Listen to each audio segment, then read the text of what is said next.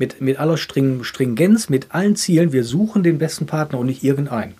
Wir, wir sagen uns auch jedem Interessenten, dass wir ähm, nicht ähm, eine Zahl haben. Wir brauchen jedes Jahr fünf oder zehn oder zwanzig Interessent, ähm, äh, Partner, sondern wir, wir nehmen nur die, die zu uns passen. Und wenn es zehn Leute im Jahr sind, dann nehmen wir zehn. Und wenn es nur zwei sind, dann sind es nur zwei.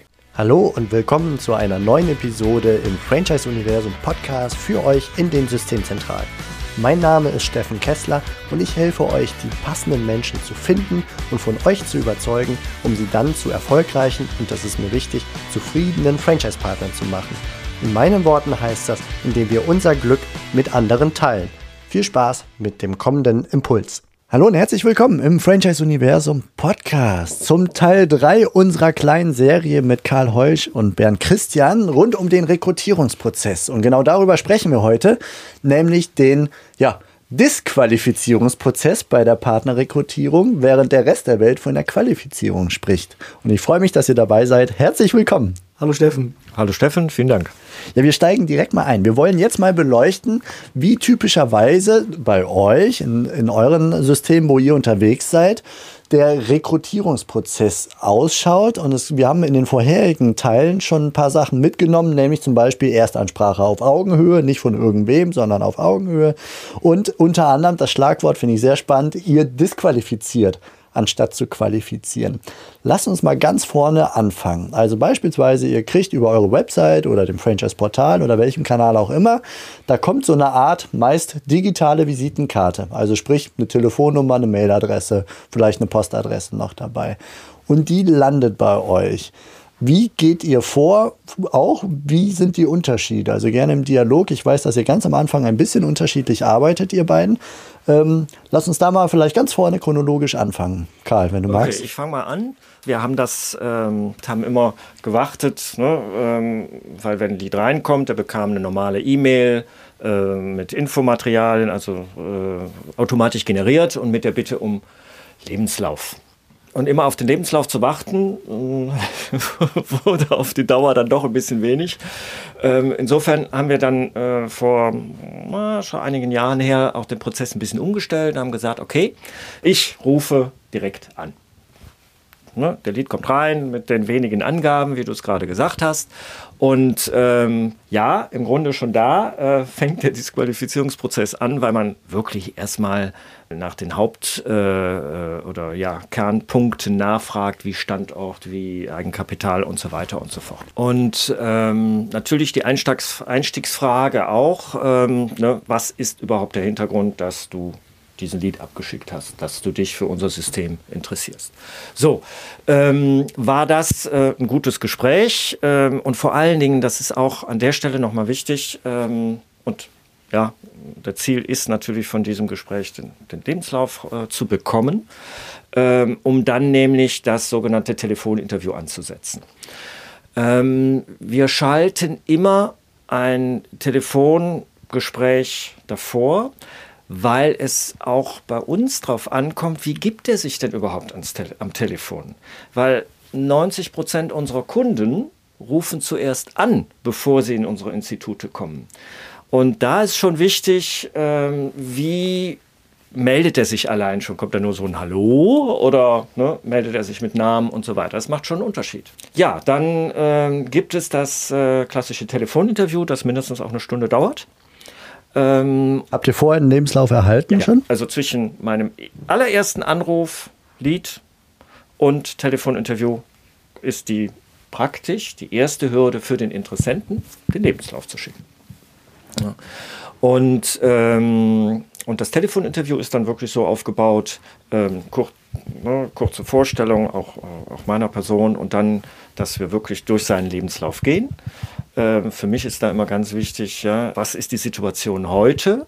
Was hat sich verändert, dass er sich jetzt eigentlich äh, um das Thema zum Beispiel Studienkreis kümmert? Wie ist er auf uns gekommen und so weiter und so fort?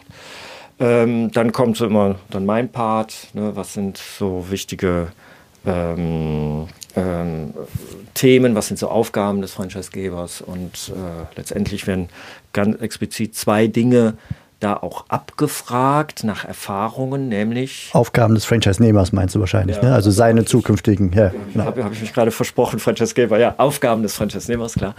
Ähm, und ähm, dann solche Erfahrungen, die er gemacht hat im Verkauf, im Kundenkontakt und, und das Thema auch äh, Führung. So, und das Ganze runde ich dann mit ähm, ab mit, ja, mit den Rahmenbedingungen. Heißt, da gehe ich dann nochmal ein, was für Standortmöglichkeiten gibt es, wie sieht es mit den Investitionen aus, wie sieht es mit Eigenkapital aus. Und ich ende eben auch mit dem Punkt, wie sieht am Ende des Tages unser gesamter Kennenlernprozess aus? Ja, wie sind die einzelnen Schritte mit eben dieser Aussage, dass erst ganz am Ende dieses Prozesses im Grunde die Entscheidung fällt. Aber wir immer schauen, nach jedem Schritt, wir beide entscheiden, gehen wir den nächsten oder hören wir auf. Bevor wir gleich zu dir kommen, Bernd, äh, ich weiß, dass du sehr früh mit dem Lebenslauf anfängst und nicht mit so einer Art Vortelefonat, nicht, also jedenfalls nicht so ausgeprägt wie Karl. Ähm, Karl, an dich die Frage, wie gehst du mit diesen typischen Frustrationsthemen um? Also diese digitalen Visitenkarten, die bei dir landen, der eine ist nicht erreichbar, der andere kann sich nicht mehr erinnern, äh, hat sich bei sehr vielen beworben, weiß gar nicht mehr genau, wer du bist und was äh, Studienkreis eigentlich macht oder jedwede andere Marke, die du manchmal vertrittst. Wie gehst du mit solchen sehr, äh, ja, sehr, sehr flach informierten Menschen um oder auch fast schon unwilligen? also zunächst mal, ähm, es gibt ja auch immer so dieses Thema Erreichbarkeit der, der Interessenten. Also grundsätzlich versuche ich immer, ähm, dreimal anzurufen. Ja? Und, ähm, und wenn nur dann der AB ist, dann auf den AB zu sprechen. Das mache ich dann auch zweimal. Äh, manchmal äh, hilft dann auch immer der Trick, beim ersten Mal auf dem AB sprechen, beim zweiten Mal den AB angehen lassen, aber dann auflegen. dann, dann kriegt man auch schon mal Rückrufe, ist also auch ganz interessant. Kleine Tipps aus der Praxis. ja, genau. Ähm, es ist schon so, dass ähm, ich schon, ja, zum Beispiel, er hat jetzt keine Zuordnung, wie ich habe da, ach die Anfrage, ja, weiß ich nicht mehr und und und. Ne? Das ist ja auch so dieser, Klassisch, dieser Klassiker. Ähm, ich versuche schon, ihn äh, ein bisschen abzuholen. Das Ganze wird ja auch flankiert mit Mails, die er von uns bekommt. Ne? Und auch hier gibt es dann so noch, äh, äh, er bekommt nicht nur die eine Mail mit den Infos, sondern er bekommt nochmal zwei weitere. Das ist ja alles finde ich, gehört zu diesem flankierenden Prozess. Ja? Aber ich versuche ihn schon so ein bisschen ähm, auf uns aufmerksam zu machen, dann den Ball dann wirklich flach zu halten, dann zu sagen, nee, kein Thema, ähm, schauen Sie sich erstmal die Unterlagen an und viele, oh, oh ja, vielleicht noch so ein Punkt, viele reagieren, ach, ich habe die Unterlagen noch gar nicht durchgelesen, das ist auch nicht der Punkt, deswegen rufe ich gar nicht an. Sondern ich will einfach nur mal so ein paar Zusatzinformationen, Stichwort Standort und so weiter, ähm, klären. Ne? Und wenn sich dann eben herausstellt, ja, nee, Standort passt gar nicht. Dann sehen Sie, jetzt brauchen Sie sich die Unterlagen auch gar nicht mehr anzuschauen. und dann ist er disqualifiziert. Vielen Dank für die Einblicke. Bernd, bei dir weiß ich, du fängst an mit einem Lebenslauf. Mal also unter anderem. Vielleicht beschreibst du erstmal, bevor ich das dir jetzt unterstelle. Genau. Also es ist sicherlich ähm, ein Thema, was mit dem Kunden abzusprechen ist, mit dem Franchise-System abzusprechen ist, ähm, weil da hängt halt mehr Aufwand hinter, wenn man natürlich jeden, der sich meldet, anruft. Das ist natürlich ein ganz anderer Aufwand, als wenn man sagt, okay, wir entscheiden, wir, wir rühren uns erst, wenn wir den Lebenslauf haben. Und dafür schreiben wir den an, bitte schick uns unseren Lebenslauf und so weiter. Ähm, und ähm, also das ist so ein bisschen kein Unterschied im System, sondern wir machen beides, so wie der Kunde das will. Beides hat Vor- und Nachteile. Ähm, aus der Erfahrung raus ist die Quote, wenn man von ganz Anfang macht, nach hinten raus nicht unbedingt sehr viel besser. Aber wenn ich nur einen Franchise-Partner, über den ich mehr bekomme, hat sich das Ding gerechnet. So, das ist halt so eine Einschätzungsfrage, eine Abstimmungsfrage, halt, die man machen muss. Und ähm, wir haben auch bei allen Unternehmen, wo wir waren, haben wir sowohl das eine als auch das andere gemacht. Im Augenblick, wenn man jetzt an Isotech denkt, machen wir halt diesen Weg, dass wir erst warten auf den Lebenslauf, weil wir für uns festgestellt haben, es bringt uns nicht so viel mehr nachher. Forderst du den, Telefon den äh, Lebenslauf ausschließlich per E-Mail dann an oder gibt es nochmal so einen 5 Minuten Telefoncall von wegen, hier, wenn der Prozess weitergehen soll, dann braucht es einen Lebenslauf? Also es ist schon so, dass ähm, wenn Sie, also wir, wir versuchen ja auch an die Leute ranzukommen, sagen wir, wir wollen den Lebenslauf haben. Ähm, was wir, glaube ich, grundsätzlich sagen müssen, ist, dass äh, um an die Person ranzukommen, sei es über Telefon oder sei es auch äh, einfach so.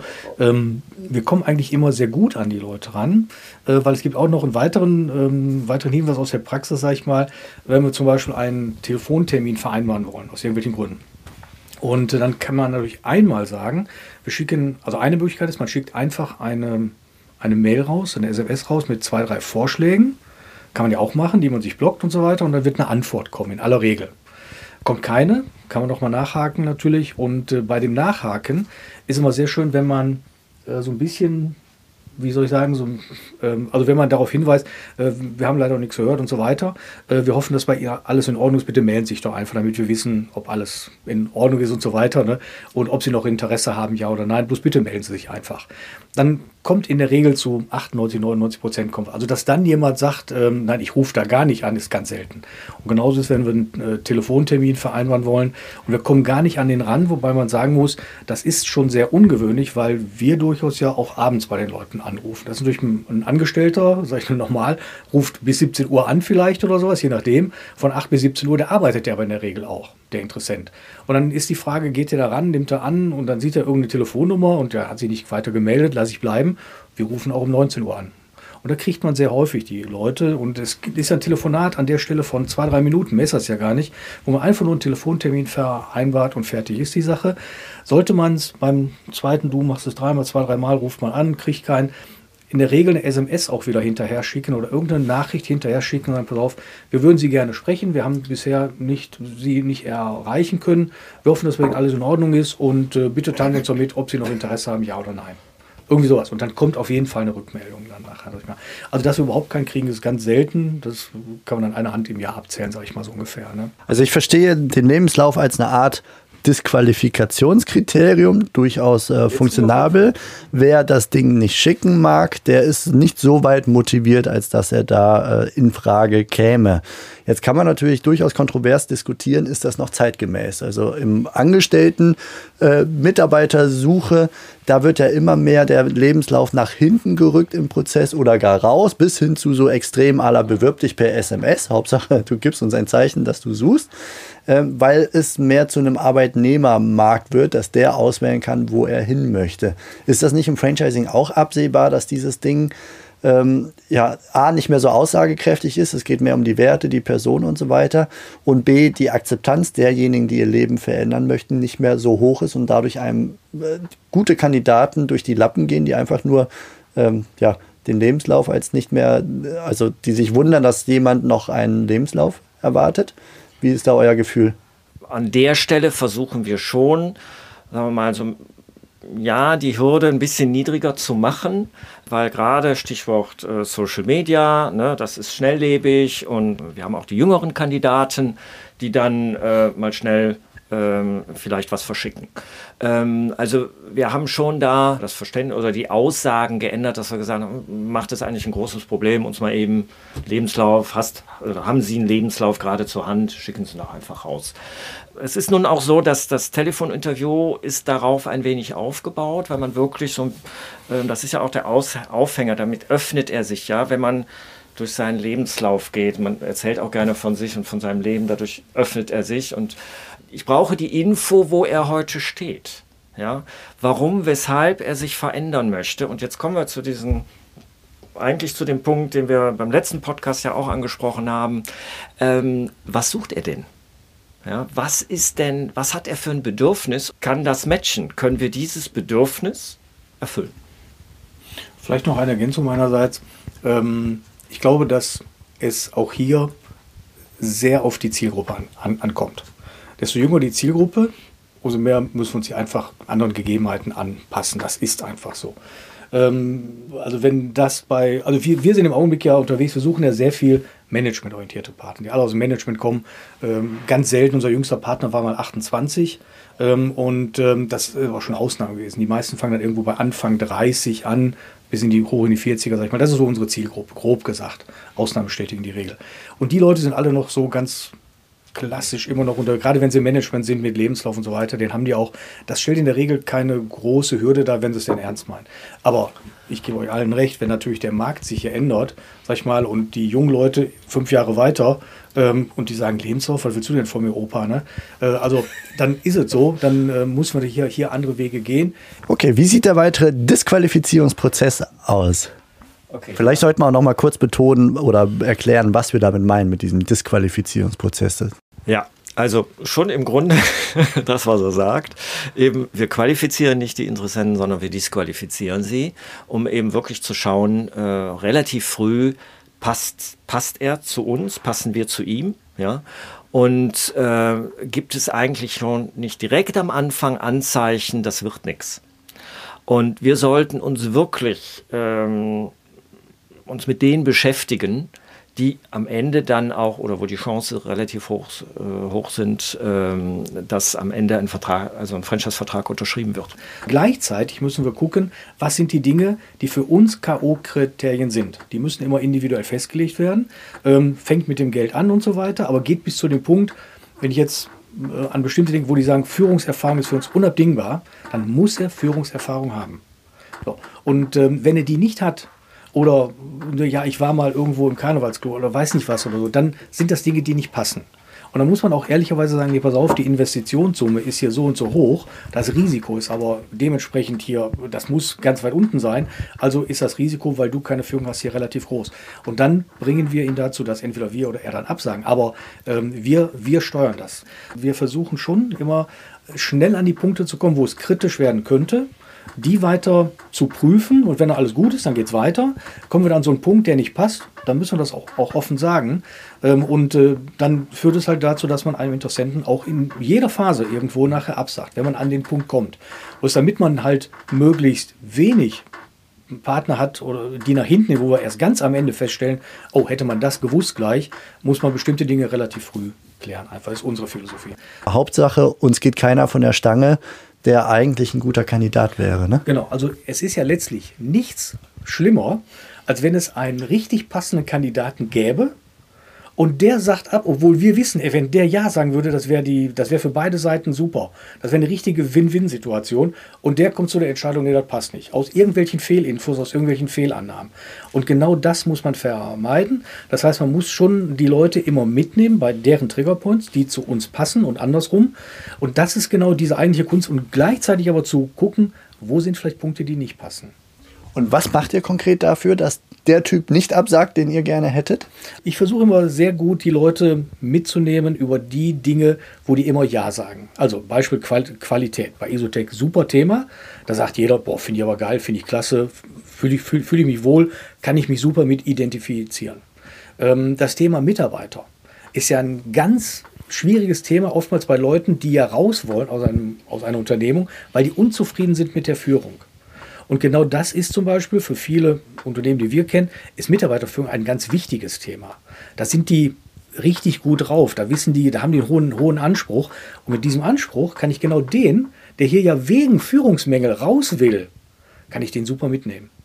Okay, Karl, du sahst eben so aus, als wolltest du noch was ergänzen. Ja, ich hatte noch den Gedanken eigentlich, also ähm, die Kunst ist dann auch, ähm, man setzt sich ja relativ harte Kriterien, mhm. ja, ähm, auch der Disqualifikation und ähm, ähm, und man muss hinterher auch wirklich stringent dabei bleiben.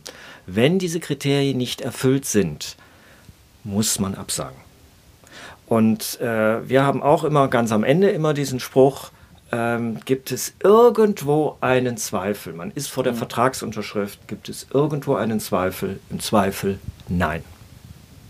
Okay. Was zum Beispiel auch so ganz spannende Sachen sind, wir, glaube, wir machen das fast überall, äh, ist das Thema, dass wir immer den Lebens- und Ehepartner einmal wenigstens kennenlernen wollen, und zwar live. Ähm, vor zwei Hintergründen. Einmal der Hintergrund, der Lebenspartner soll uns kennenlernen, weil er muss ja dahinter stehen. Letztlich, er soll uns kennenlernen, er kennt aber seinen Partner auch genau und weiß, pass auf, die passen zueinander oder mit den Spinnern lasse bleiben. So, das heißt, der wird vielleicht nicht uns gegenüber, aber seinem Partner gegenüber ganz offen sagen, hey, das passt zu dir, ja oder nein, bringt uns Sicherheit rein. Und wir erfahren live, sag ich mal, ähm, ob der dahinter steht, ja oder nein. Spätestens, wir kommen auch auf so Fragen mit Finanzierung und Geld und 300.000 Euro oder 500.000 und 100.000 Euro Eigenkapital. Ähm, das sind ja alles solche Fragen, da Leuten in die Augen zu gucken, wie sicher tritt denn dann jemand noch auf und steht er da wirklich noch hinter, das funktioniert schon recht gut im, im 1 zu 1 Live oder im 1 zu 1 Live. Interessanten Frage sind übrigens auch immer, was schätzen Sie an Ihrem Partner? Die Frage kriegt jemand ganz selten gestellt und schon gar nicht im Beisein von seinem Partner. So, jetzt haben wir schon eine ganze Weile gequatscht. Wir wollten den Rekrutierungsprozess äh, ja genauer beschreiben, beziehungsweise den Disqualifizierungsprozess. Karl, vielleicht magst du die nächsten Schritte beschreiben in ihrer Kompaktheit.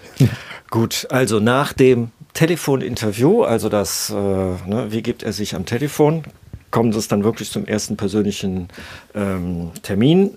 Der ist auch länger, also bei uns dauert er drei Stunden. Ja? Und das hat exakt zwei Ziele.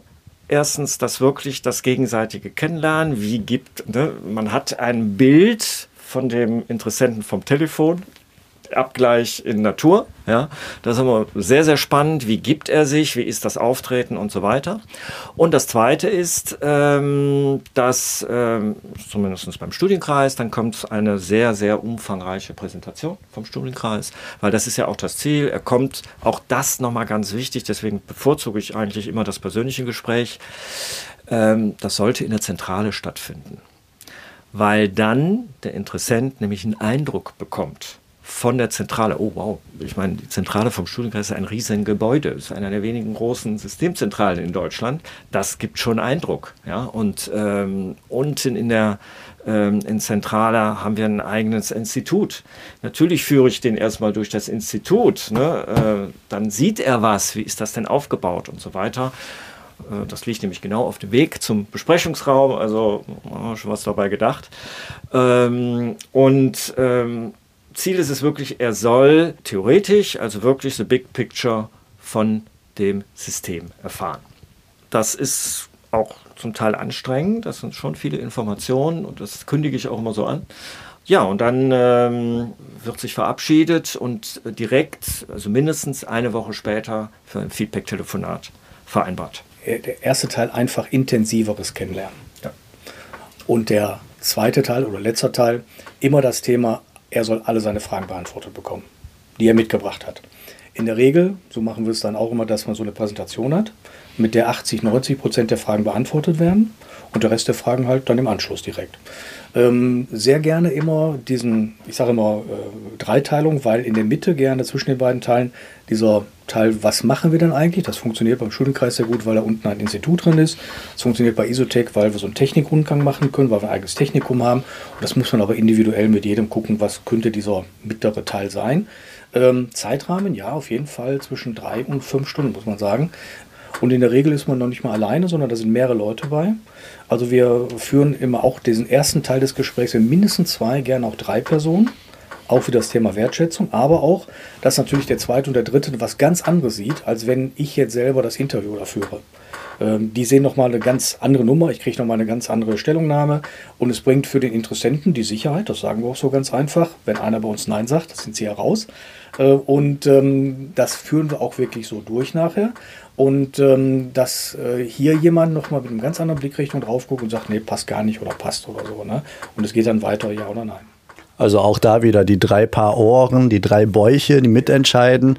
Disqualifizierungsprozess, wenn einer von den dreien sagt, nee, ich habe ein komisches Bauchgefühl, dann können die anderen beiden ihn im Grunde nicht mehr überzeugen, sondern dann wird da äh, ein Stopp gemacht. Ganz wichtig übrigens, bei vielen, bei uns oder bei einigen ist auch so, dass ähm, auch hier wieder das Thema, fügt der Partner sich diesen Prozess? Ja oder nein? Ist immer wieder das gleiche Spiel. Und äh, wenn jemand sagt, ich würde es aber gerne andersrum haben, erstmal möchte ich meine Fragen loswerden und dann könnt ihr mich kennenlernen, ähm, ist auch wieder dieser Punkt, bitte geben Sie uns doch einfach in unsere Hände. Wir machen das ja auch nicht das erste Mal. Wir würden gerne das so machen. Ist das für Sie in Ordnung, ja oder nein? Ist das nicht in Ordnung? Ähm, dann ist es für uns so, dass wir aus Höflichkeitsgründen schon das alles dann so machen, aber am Ende eine Kurzfassung machen halt. Und das Ganze dann halt kürzer ist und dann ist auch wirklich raus an der Stelle, weil das passt einfach nicht nachher mit, mit aller Stringenz, mit allen Zielen. Wir suchen den besten Partner und nicht irgendeinen. Wir, wir sagen uns auch jedem Interessenten, dass wir ähm, nicht ähm, eine Zahl haben, wir brauchen jedes Jahr fünf oder zehn oder zwanzig Interessent, äh, Partner, sondern wir, wir nehmen nur die, die zu uns passen. Und wenn es zehn Leute im Jahr sind, dann nehmen wir zehn. Und wenn es nur zwei sind, dann sind es nur zwei. Das baut natürlich ein unheimliches Vertrauen gegenüber dem oder von dem Partner zu uns auf. Und dann sind wir in dieser Mentorenrolle, ähm, wo er ja auch uns akzeptiert als jemand, der wirklich nachher eine Entscheidung trifft, die sehr objektiv ist, so weit wie es geht. Was zum Beispiel auch ein sehr wichtiger Punkt ist, wir haben ja auch schon vorher gesprochen über das Thema, was interessiert oder was ist für Interessenten wichtig. Für Interessenten, auch wenn sie hier Unternehmer werden oder selbstständig werden, das Thema Sicherheit spielt für die eine, in aller Regel eine große Rolle. Weil sie sind eben keine klassischen Unternehmer, die selber ein Unternehmen aufbauen, sondern sie gehen ja in diese Rolle eines Franchise-Nehmers rein, der aber auch Sicherheit haben will. Und dieses Thema Sicherheit, darauf Argumente zu finden, die für die einsichtig sind, wenn man zum Beispiel, ich weiß nicht, wie, wie ihr es jetzt macht, aber wenn ich jetzt nur auch mal wieder hier wieder Isotech nehme, ist es so, dass wir zum Beispiel sagen, wir haben uns über 30, 32 Jahre ein Image aufgebaut, was extrem hoch ist, was extrem gut ist. Und das gefährden wir nicht, indem wir einen neuen Partner reinholen. Also das Auswahlverfahren extrem streng.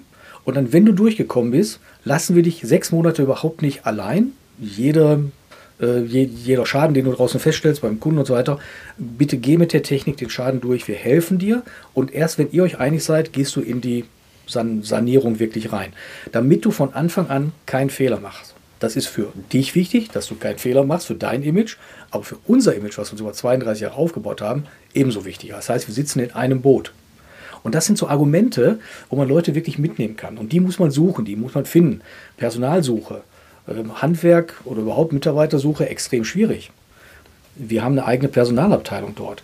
Oder Isotec hat eine eigene Personalabteilung, die wirklich den Partner unterstützt bei der Suche nach Mitarbeitern. Warum machen wir das? Weil wir vom Umsatz abhängig sind. Also profitieren wir ja davon, wenn die Mitarbeiter finden. Und das sind alles solche Sachen, wo man Leute wirklich extrem gut mitnehmen kann. Und diese Argumente, die muss man suchen, weil das genau das ist, was die Interessenten ja suchen nachher. Und die sind aber in jedem Unternehmen halt ein bisschen anders. Plus, das habe ich aus der vorherigen Podcast-Episode mitgenommen. Die haben unterschiedliche Erwartungen, Zielsetzungen, die ticken unterschiedlich. Das heißt, man muss auch aus dieser Fülle an Argumenten, die du jetzt auch aufgezählt hast, die passenden herauskriegen, die dann denjenigen positiv triggern, dass er sagt, oh ja, da bin ich zu Hause. Das ist, die leben genau das, wonach ich suche. Genau. Super. Haben wir noch einen Disqualifizierungsprozessschritt, den wir unbedingt erwähnen sollten. Also wir sind ja angelangt, bis zu zwei, drei Leute hören zu und geben ihr Bauchgefühl ab. Genau, ich glaube, danach wird sowieso pro System immer etwas individuell. Ähm, ich will vielleicht noch zwei Dinge, äh, denke ich, die wichtig sind. Also egal, was dahinter passiert, ne, ähm, beim Studienkreis, dann kommt's, ähm, er kriegt erstmal, äh, man, man muss die, die, die Interessenten ja auch beschäftigen zwischendurch, ne, ähm, weil man muss ja das Feuer am Brennen lassen. Ne? Je länger das dauert, desto mehr, und deswegen passt das Bild immer mit dem Feuer, wird die Flamme kleiner und erkaltet irgendwann. Ne? Und nach einem Jahr äh, können wir, wissen wir alle, wird das nicht mehr funktionieren. Ähm, das heißt, wir, wir, müssen schon gucken, ähm, den zu beschäftigen, bei der Stange zu halten. Äh, beim Studienkreis bekommt er Hausaufgaben auf. Ne? Wenn wir uns auf einen Standort geeinigt haben, bekommt er ein Standortexposé, dann soll er schon mal rechnen.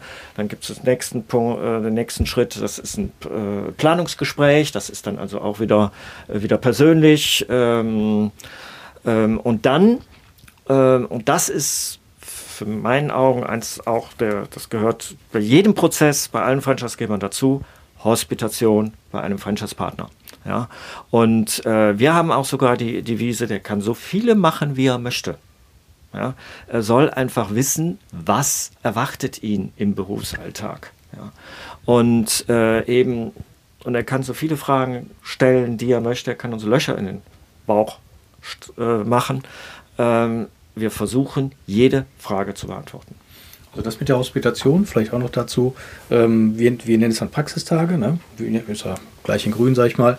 Und ähm, wir machen das sogar zum Pflichtprogramm. Der muss also zwei Partner mindestens kennenlernen. Ähm, und ähm, weil wir von denen auch wieder ein Feedback kriegen. Also auch ganz wichtig, sag ich mal. Ne? Auch wieder Disqualifizierung, wenn genau. einer sagt, äh, äh, das geht nicht, dann ist vorbei. Genau. Und für den Interessenten aber natürlich ganz wichtig, weil wir können dem ja alles Mögliche erzählen vom Himmel des Jahrmarkt. Aber wenn der zu einem Partner geht, wird er selber. Die sind alle in der Lage herauszufinden, zieht der Partner mich jetzt hier oder der bestehende Franchise-Partner über den Tisch, erzählt er mir hier irgendwas oder so äh, oder meint er das ernst. Und die Partner draußen sind in der Regel aber sowieso so gestrickt, dass die wirklich auch darauf achten, wer kommt denn in diesen Club rein. Und damit sind wir bei diesem Thema. Ähm, wir gehen immer sehr gerne über das Thema Closed Shop, elitärer Club. Hier kommt nicht jeder rein. Das schafft eine unheimliche Begehrlichkeit auf Interessentenseite. Und das sind so Kleinigkeiten, die man in der Praxis natürlich dann wirklich leben muss und zeigen muss und so weiter. Und das ist immer wieder dieser Punkt, selbst am Ende, wir sind jetzt alle durch. Und jetzt gehst du nochmal zu zwei Partnern raus, wo du dein Bild, was du im Kopf hast, jetzt bitte nochmal abprüfst, ob das wirklich so in der Praxis ist. Gleichzeitig aber kriegen wir nochmal ein Feedback von den beiden Partnern. Und die beiden Partner suchen wir auch durchaus mit dem Interessenten aus, weil der durchaus unterschiedliche Interessenslage hat. Wenn der zum Beispiel jemanden, wenn der eine Nachfolge macht, dann wollen die sehr gerne einen Partner kennenlernen, der vor zwei, drei Jahren eine Nachfolge gemacht hat, um zu wissen, was für Probleme treten denn auf. Wenn es eine Neueröffnung ist, dann wollen die natürlich gerne jemand wissen oder gerne jemand kennenlernen, der, seit zwei, der vor zwei, drei Jahren eine Neueröffnung gemacht hat und vielleicht jemand, der seit 20 Jahren da ist wie erfolgreich ist das denn und passt das denn alles und passt das auch über 20 Jahre und sowas alles. Oder wenn jemand sagt, ähm, ich möchte vielleicht das Ganze auch äh, für meine Kinder mal irgendwo, ich denke da schon weiter und in 15 Jahren möchte ich meinen Sohn reinnehmen oder in 10 Jahren oder in 5 Jahren und er will das vielleicht in 10 Jahren übernehmen kann es Sinn machen, dass man jemanden, äh, dass man ihn zu einem Partner schickt, wo zum Beispiel ein Nachfolgeprozess intern, also innerhalb der Familie stattgefunden hat, wenn es möglich ist. So, und das sind alles solche Dinge, da suchen wir wirklich individuell die Partner, zu denen die hinfahren, individuell aus.